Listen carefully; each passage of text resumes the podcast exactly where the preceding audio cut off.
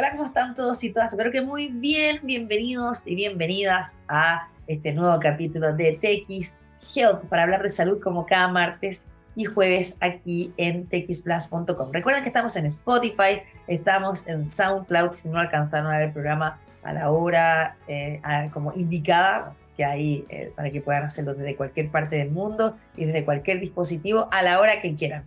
Hoy día vamos a estar hablando de distintos temas, vamos a hablar de la dieta keto, que tiene bastantes eh, detractores, ¿no? Queremos saber si efectivamente eh, aumentar el consumo de productos más calóricos, ¿no? Que tienen más grasas, esto puede ayudar a bajar de peso, puede ser dañino para nuestro cuerpo, bueno, vamos a conversar al respecto, también vamos a conocer eh, una investigación chilena que también está ayudando a mejorar algunos problemas de salud y quiero dejarles invitados a que se conecten con nosotros también a través de las redes sociales que son TXS Plus, ya en las eh, redes Instagram, Twitter, LinkedIn, la mía arroba Andreo y el hashtag es TXHealth. Nos vamos a la música, y la vuelta comenzamos con las entrevistas.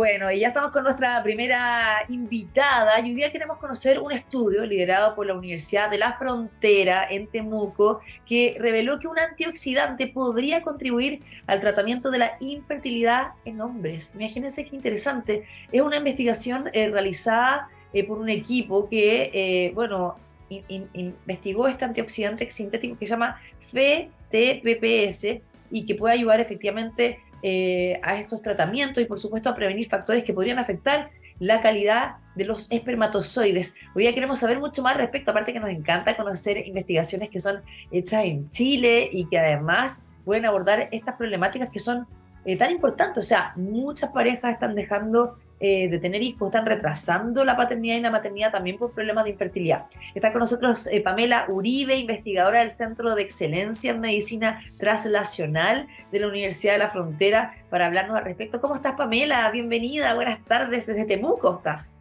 Hola, Andrea, sí. Em, buenas tardes, muchas gracias por eh, la invitación aquí a poder conversar un poquito acerca de la investigación que se hace en Chile y particularmente desde regiones. Claro, bueno, en primer lugar me imagino que cuando uno eh, desarrolla una investigación, postula un fondo, es porque detectó un problema y quizás ese problema todavía no tenía solución o a lo mejor tenía soluciones, pero en otros ámbitos o en otros países. ¿Cuál fue eh, el, problema que ustedes vieron que los incentivó a realizar este estudio? Exactamente.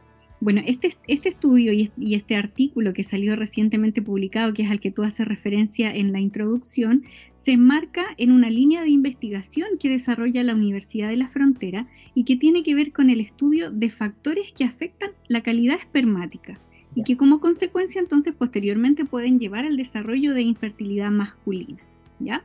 Y particularmente, ¿qué vimos nosotros? Bueno, en relación a las causas que em, desencadenan o que culminan en el deterioro de la calidad espermática y el desarrollo de infertilidad masculina, hay ciertos tipos de estrés celular que van dañando la capacidad de los espermatozoides de cumplir su función. Uno de estos estreses es denominado el estrés oxidativo, que está bastante estudiado en espermatozoides y se considera hoy en día una causa súper importante de daño en la calidad espermática o de deterioro de la calidad espermática. Nosotros nos enfocamos en un estrés celular también, que es bien parecido, pero se denomina estrés nitrosativo.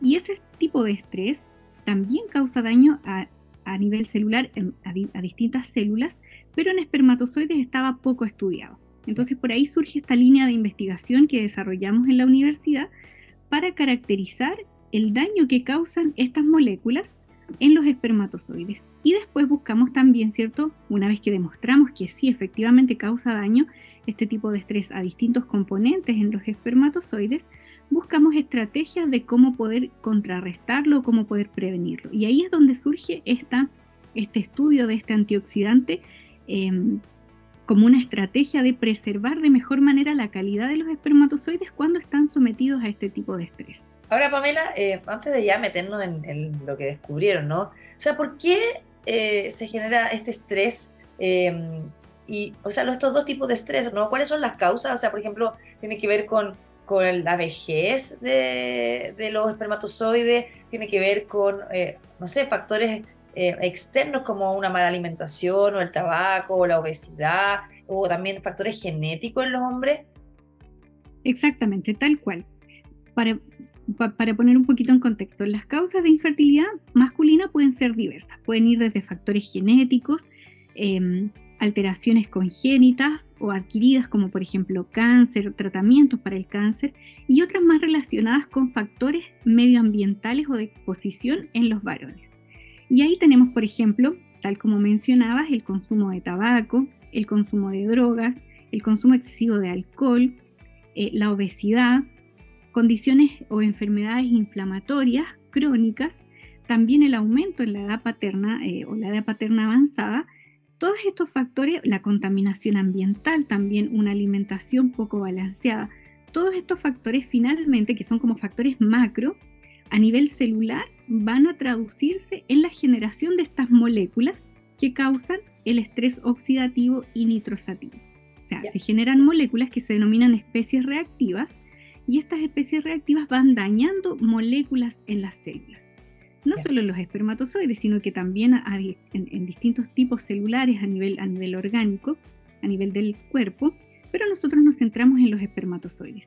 Entonces, considerando los estilos de vida actuales, em, la, posibilidad de que se genere este tipo de estrés es cada vez mayor.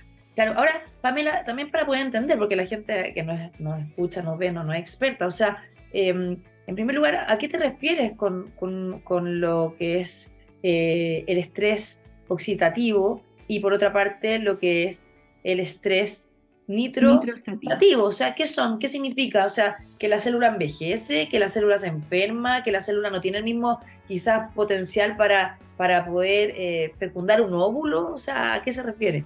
Sí, este tipo de estrés se refiere a que se generan condiciones en las cuales las células están expuestas a ciertas moléculas en niveles elevados. O sea, existen moléculas que se denominan especies reactivas de oxígeno y especies reactivas de nitrógeno, que son moléculas muy pequeñitas, pero que tienen un poder oxidante, es decir, van dañando ciertas moléculas, van dañando proteínas, van dañando el material genético, el ADN, van dañando también las membranas de las células, los fosfolípidos, dañan a distintas moléculas. Normalmente estas especies reactivas se generan a niveles que son beneficiosos para las células y que se mantienen controladas por defensas antioxidantes propias de las células también. Pero cuando se pierde este equilibrio y se generan más de estas especies reactivas y las defensas antioxidantes no son capaces de contrarrestarlas, se produce este estado que denominamos estrés estrés oxidativo cuando es producido por las especies reactivas de oxígeno y estrés nitrosativo cuando es producido por las especies reactivas de nitrógeno. Y esta pérdida del equilibrio con este exceso de moléculas es lo que finalmente se traduce en daño a las proteínas, daño al material genético, daño a las membranas y como consecuencia se pierde la capacidad funcional de las células. Por ejemplo, en el caso de los espermatozoides se pierde su capacidad de moverse, algo que es crucial para que pueda el espermatozoide fecundar al ovocito, por ejemplo. O incluso cuando las células se someten a, o están expuestas a este exceso de especies reactivas, em, el daño que les causa lleva finalmente a que las células se mueran. Y un espermatozoide ya cuando ha perdido su vitalidad, su viabilidad está muerto, evidentemente no va a poder fecundar un ovocito. Pero eso, eso eh, implica solamente que el espermatozoide, claro, está dañado o, tiene todos estos factores que finalmente no le permiten como lograr su fin, ¿no? que es la fecundación. O puede ser que sí se logre la fecundación y esto también conlleve a tener problemas de formación del feto. También, también. Y esto es particularmente importante porque estas especies reactivas también causan daño, como, como mencionaba, al material genético, al DNA de los espermatozoides. Entonces, cuando estos espermatozoides que em, han sufrido daño por estas especies reactivas logran fecundar, ya sea de manera natural o mediante técnicas de fecundación asistida, si la reparación del DNA que, ocurre em, eh, por parte del ovocito no es apropiada, puede producirse un aumento en el riesgo de enfermedades en los recién nacidos. Se han descrito eh, aumento de enfermedades neurodegenerativas, por ejemplo, incluso aumento en la incidencia de cáncer, aumento de la incidencia también de abortos espontáneos em, luego de lograr el embarazo. Entonces las repercusiones clínicas de este, este estos tipos de estrés em, se han reportado tanto para disminuir la capacidad fecundante de los espermatozoides como también en el resultado posterior de la fecundación en el, en el bienestar de la, del recién nacido. Ahí, ahí tengo dos preguntas antes de ir ya a la solución, que lo que ustedes descubrieron es, eh, uno, eh, ¿cómo puede un hombre saber que efectivamente sus espermatozoides están con este estrés? Eso es uno. Y segundo, como muchas de las mujeres congelan óvulos, con el objetivo de que no envejezcan, eh, ¿congelar espermatozoides también es una opción para que esto se reduzca como riesgo?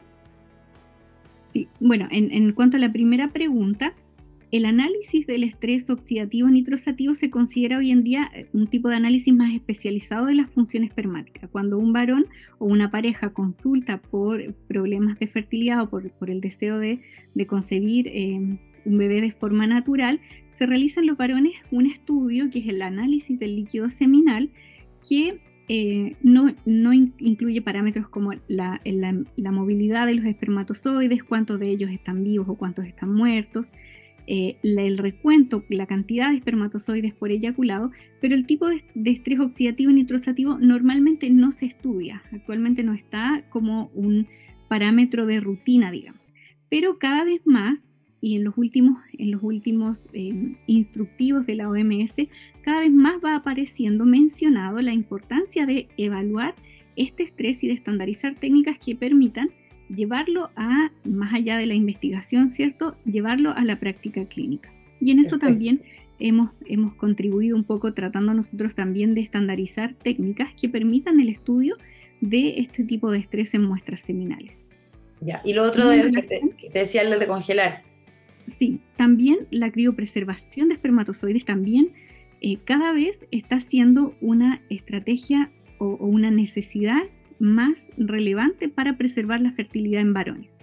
Actualmente em, se usa más que eh, en, varones em, como que desean postergar la paternidad, se usa principalmente acá en Chile al menos en varones que jóvenes que em, como consecuencia de algún tratamiento por cáncer deben someterse a quimioterapia o radioterapia, que suelen ser em, dañinas, suelen ser gonadotóxicas, o sea, pueden eh, conllevar eh, o desencadenar finalmente infertilidad en los varones. Y en esos casos, claro, está indicada la criopreservación de espermatozoides. Ya, ahora, ustedes, eh, según la investigación que desarrollaron, em, acá descubrieron que efectivamente este compuesto, que el FTPPS, que es un antioxidante, que lo que busca es que sintetizado en laboratorio y que está disponible comercialmente, puede ser estudiado como agente terapéutico para enfermedades cardíacas, también neurológica y diabetes, y ahora se descubrió que efectivamente es capaz de prevenir factores que afectan la calidad espermática, que era lo que hablábamos hoy día, ¿no? y en ese sentido te quería preguntar, Pamela, qué es lo que ustedes descubrieron y finalmente cómo lo pueden usar, porque si no se puede descubrir o identificar qué hombres tienen esta problemática, ¿cómo finalmente pueden aplicarlo para prevenir las infertilidades? Claro. Sí, bueno, lo que nosotros hicimos em, es un estudio in vitro, o sea, tomamos espermatozoides y en el laboratorio los exponemos a condiciones que eh, de generar estrés nitrosativo, estas especies reactivas de nitrógeno. Y eh, agregamos entonces, probamos este antioxidante que, como, se mencionabas, em, está actualmente siendo probado también para otras condiciones clínicas como las que describes, pero en espermatozoides humanos no había reporte. Y nosotros eh, en este estudio en el laboratorio in vitro, con espermatozoides humanos, demostramos que este antioxidante puede contrarrestar los efectos negativos de este estrés nitrosativo mejorando parámetros como la movilidad de los espermatozoides, la integridad del ADN, la vitalidad de los espermatozoides, o sea, previene que estos espermatozoides expuestos a estas especies reactivas se mueran, permite conservar mejor la, función mitocondrial en los espermatozoides y esto es súper importante porque las mitocondrias en las células son las que generan energía. Y en el espermatozoide también contribuyen a generar energía para que el espermatozoide se pueda mover. Entonces este estudio es como el primer paso para poder buscar una aplicación clínica posterior. ¿Cómo la visualizamos en este, este, en este, instante, esta, esta posible aplicación clínica? Ah, como las técnicas de reproducción asistida, me imagino, como ya en el proceso, ¿no? Claro, exactamente. Más que, em, porque ese, el tema de, por ejemplo, tener un, compuesto que pueda ser eh, tomado por algún paciente es algo que requiere mucho más estudio, un tiempo mucho más largo. A mediano plazo nosotros visualizamos, por ejemplo, que en muestras de pacientes que consultan por infertilidad que se detecten estos niveles elevados de las especies reactivas, en laboratorios especializados de fecundación, de fecundación asistida, por ejemplo, que se detectan estas muestras seminales con altos niveles de especies reactivas de oxígeno y de nitrógeno, de nitrógeno particularmente en este caso, la adición de este compuesto antioxidante podría permitir mantener por más tiempo la calidad de los espermatozoides entre que se obtienen del varón y son utilizados finalmente en técnicas de reproducción asistida como por ejemplo la inseminación intrauterina. Y otra posible aplicación que nosotros vemos es justamente la criopreservación de espermatozoides, que si bien es una técnica que se utiliza, tiene buenos resultados, se logran, al descongelar los espermatozoides, se obtienen espermatozoides móviles y viables, también todo este proceso de congelar y descongelar espermatozoides se asocia con un aumento en las especies reactivas de nitrógeno.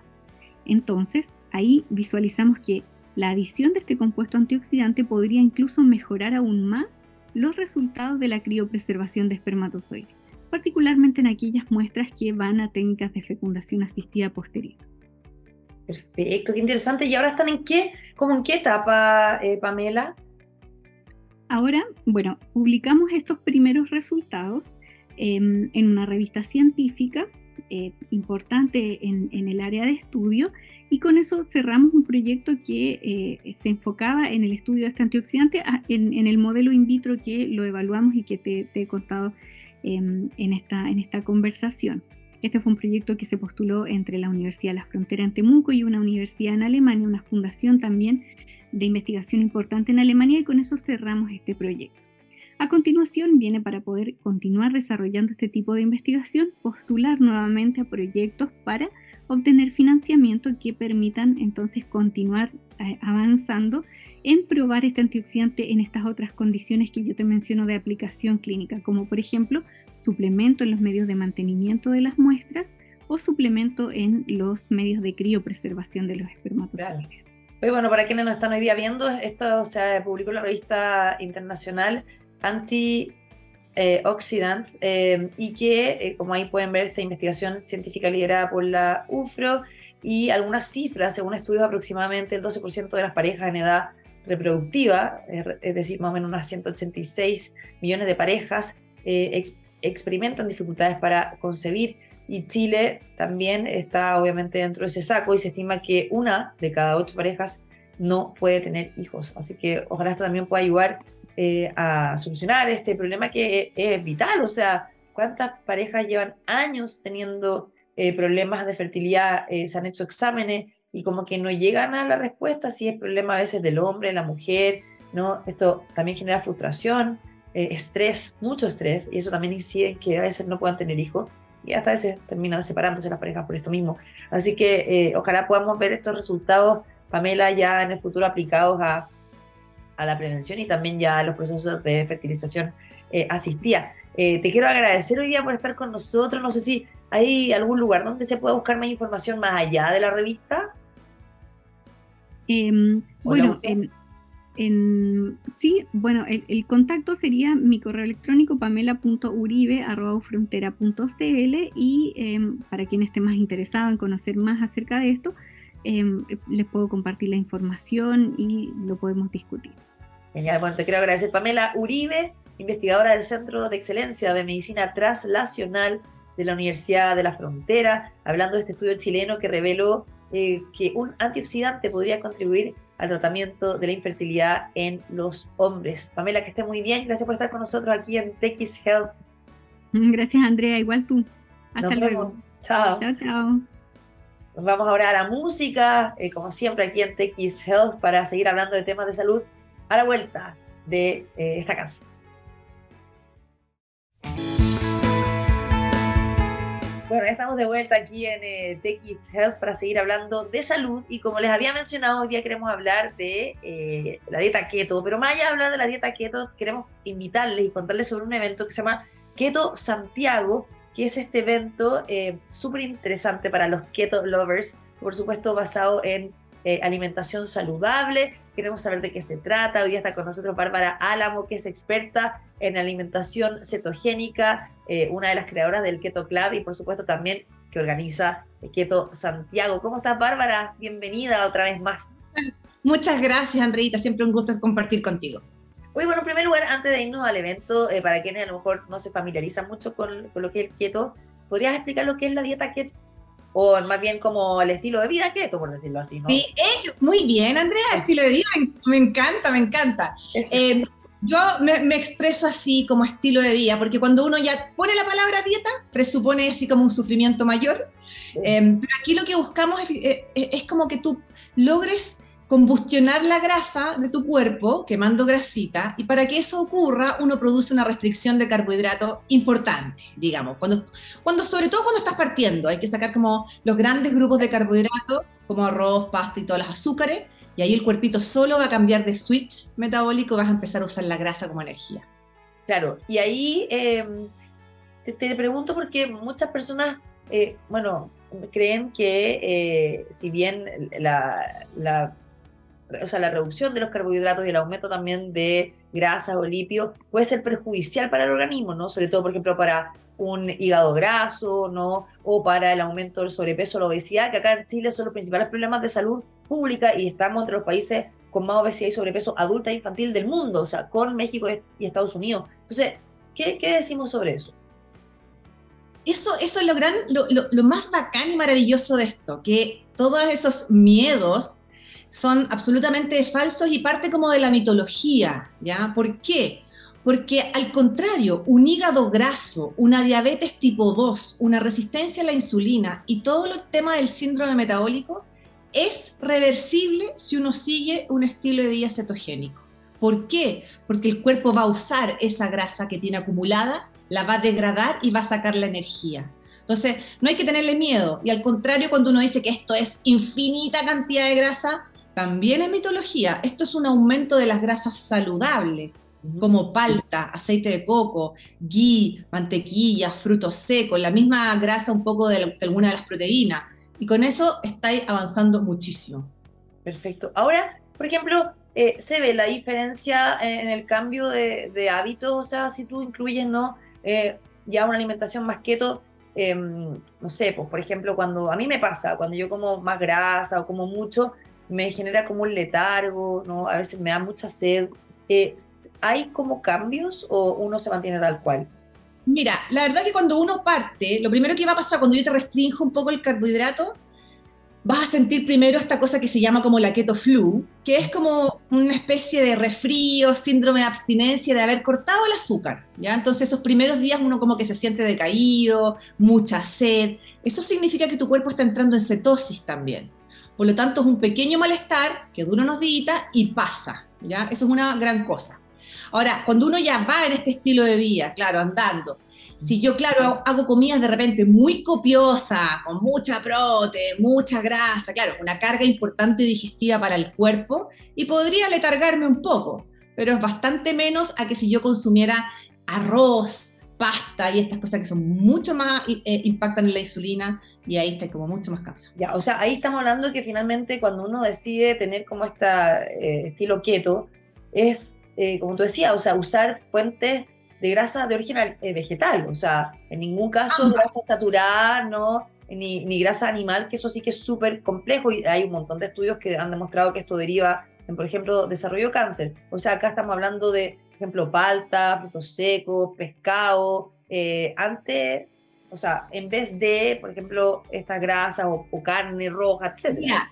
más que, más que como demonizar la grasa saturada, va a estar en la cantidad de esas grasas. La grasa saturada juega un rol muy importante también en el cuerpo, pero hay que saber matizarla también con las otras grasas como la palta, el coco, las que tú dices, el mismo huevo también tiene grasa, pero lo importante es que yo lo ponga en contexto mío, ¿ya? Si yo además pongo mucha grasa saturada junto a carbohidratos, ahí empiezan los problemas. Y ahí hay más correlación con cáncer y otros problemas. Pero si está aislada esa grasa con respecto al carbohidrato, probablemente va a circular por tu cuerpo. Ahora, eh, también te pregunto, porque hay muchos estudios eh, y evidencia científica que el aumento también de consumo de grasa aumenta el colesterol y el colesterol en la sangre deriva en enfermedades cardiovasculares, ¿no? ¿Cómo hacemos frente a eso? Ya, hay también eh, esa base, no nos vamos a poner a hablar de cada paper, pero lo importante es entender que el, el colesterol es esencial para el ser humano. Ya es precursor de hormonas, de todas las hormonas, es clave para el sistema inmune, por lo tanto, primero no lo tengamos miedo a priori. ¿Qué es lo que pasa con el colesterol? Las partículas del colesterol son de distinto tamaño, más densa, menos densa. Pero el colesterol va a estar siempre en lo que se llama como la escena del crimen, ¿ya? Va a ir a cubrir un problema de inflamación previo en el endotelio, ¿ya? Por lo tanto, si yo limito la inflamación, si saco estos azúcares, ese endotelio no va a tener por qué tener un daño y el colesterol empieza a circular con mayor facilidad. Por eso, de nuevo, uno tiene que ser muy responsable cuando instala este estilo alimentario y hacerlo bien, realmente sin presencia de carbohidratos para que esa grasita circule y no se termine acumulando. Ya. Bueno, hablemos ahora de este evento, ¿no? Keto Santiago. ¿Cuándo va a ser? ¿Dónde? ¿De qué se trata? Cuéntanos de eso. Mira, este, este, como tú bien dijiste, este estilo de vida ha ido creciendo, hay cada día más demanda de información, la gente quiere aprender más también a controlar su salud, a tener más bienestar.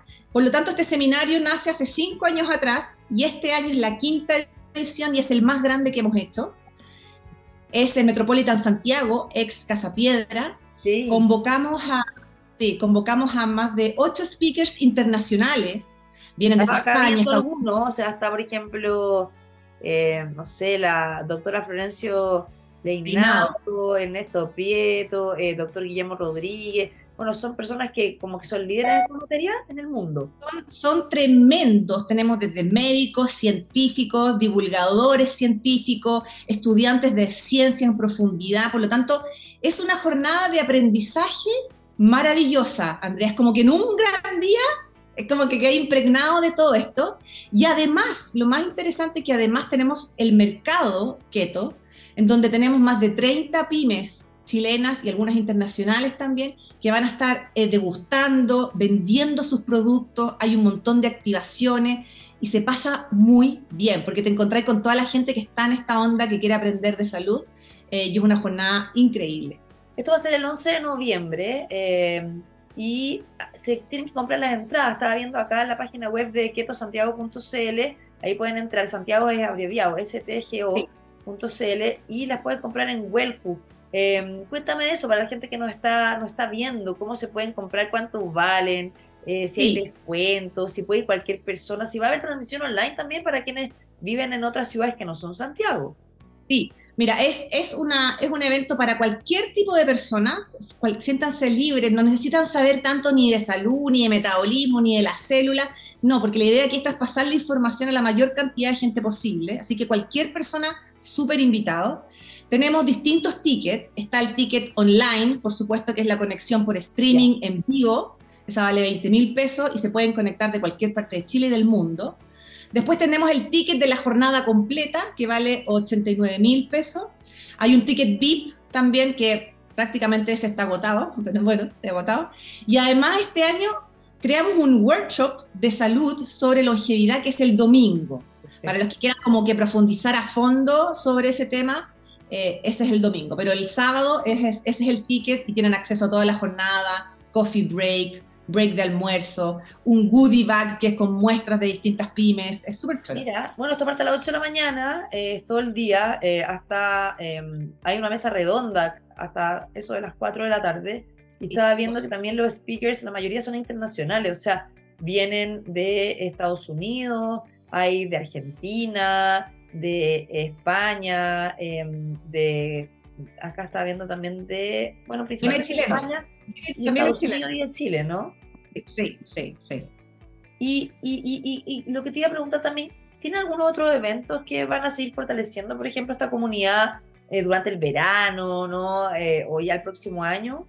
Sí, mira, en general siempre estamos haciendo talleres, distintas charlas y, siempre la, la, información está en ketoclub.cl, así que ahí también se pueden ir informando, también están las sesiones de coaching, todo lo que puedan necesitar para hallar este estilo de vida. También hay productos, hay unas cosas que son exclusivas que vienen de Colombia, hay mucha cosa entretenida que ya ha logrado instalar esto efectivamente como un estilo de vida. Esto no es difícil. Hoy en día tenemos pan keto, postres keto, hay un montón de cosas que nos sirven para el día a día.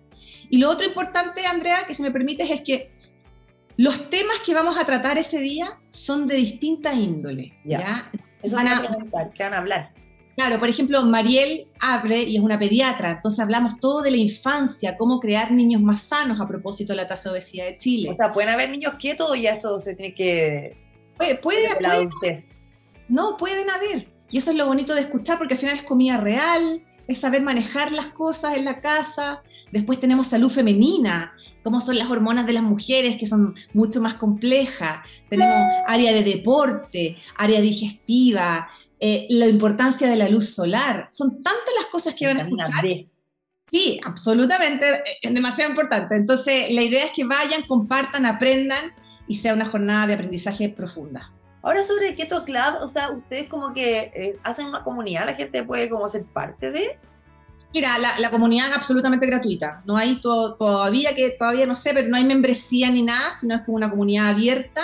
Tenemos efectivamente la tienda, donde además hay un cowork y está el coaching individualizado.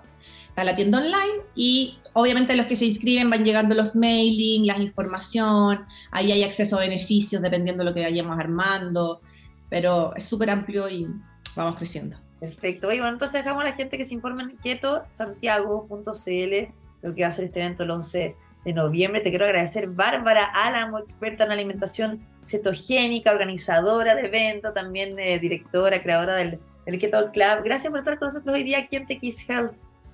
Gracias, Andrea, y está además decirte ultra invitada y espero verte el 11 de noviembre. Muchas gracias, cuídate, Bárbara, chao. Oye, nosotros nos tenemos que despedir también. Le agradecemos a ustedes por, por vernos, escucharnos en más de 30 países de, de habla hispana, aquí en TX Health, eh, a través de txplus.com. Recuerden que estamos en Spotify, en SoundCloud. Puedes descargar, reproducir nuestro programa si te lo perdiste. Todos los martes y jueves estamos de 12 a 13 horas en hora chilena. Así que nada, les mando un abrazo gigante. Que tengan una buena tarde y nos reencontramos en unos días más. Que estén bien. Chao, chao.